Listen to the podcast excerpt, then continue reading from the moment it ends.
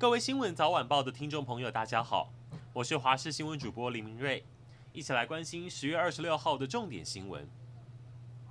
大选前七十九天，政治话题，民进党立委赵天麟认了他跟中国籍女子婚外情十年，现在还被爆料，这位婚外情女子叫张琴，出生于一九八七年江西省，唯一的就业记录是在中国的昆山会所，其实就是夜总会。张琴是酒店女陪侍，恐怕两个人也是在这边认识的。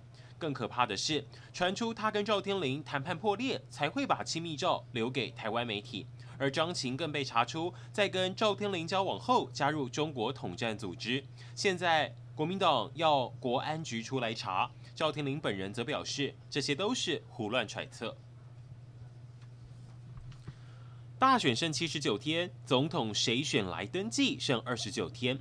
蓝白河最新进度，现在被说侯友谊这场婚约是郎有情妹无意。今天侯友谊跟朱立伦临时增加行程，公开再向柯文哲喊话：如果侯柯不能够在同张选票上，那就没有后续的联合内阁。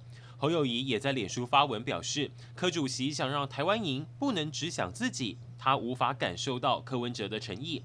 动作频频是因为柯文哲似乎觉得合作目标是要胜选，传出他心中的胜选人选是韩国瑜柯韩佩。战乱导致加萨巴勒斯坦人妻离子散、家破人亡，如何活下去？怎么跟家人重聚？成了巴勒斯坦人在困境中思考的方向。为了避免一整个家族都被灭绝，他们选择分散逃亡，也怕年幼的儿童在战乱中走失。他们都会在幼童身上写上名字，同时在四肢绑上信物，避免如果真的不幸孩子被炸得死无全尸，还能透过信物来认尸。台东今天早上，一辆满载七位学生的车跟人发生严重的对撞车祸。上午七点多，大家出门在去学校的路上。他们从知本要前往学校，二十多分钟的路程，开到剩下五分钟，却碰上有一辆车要左转，看也没看，直接撞上他们，造成七个人受伤，一人死亡。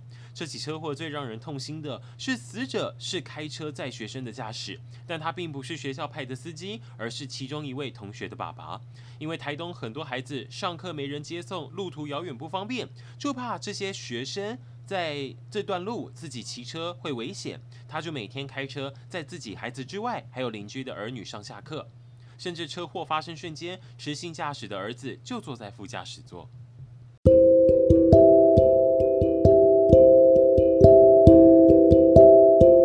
以上就是这一节新闻内容，非常。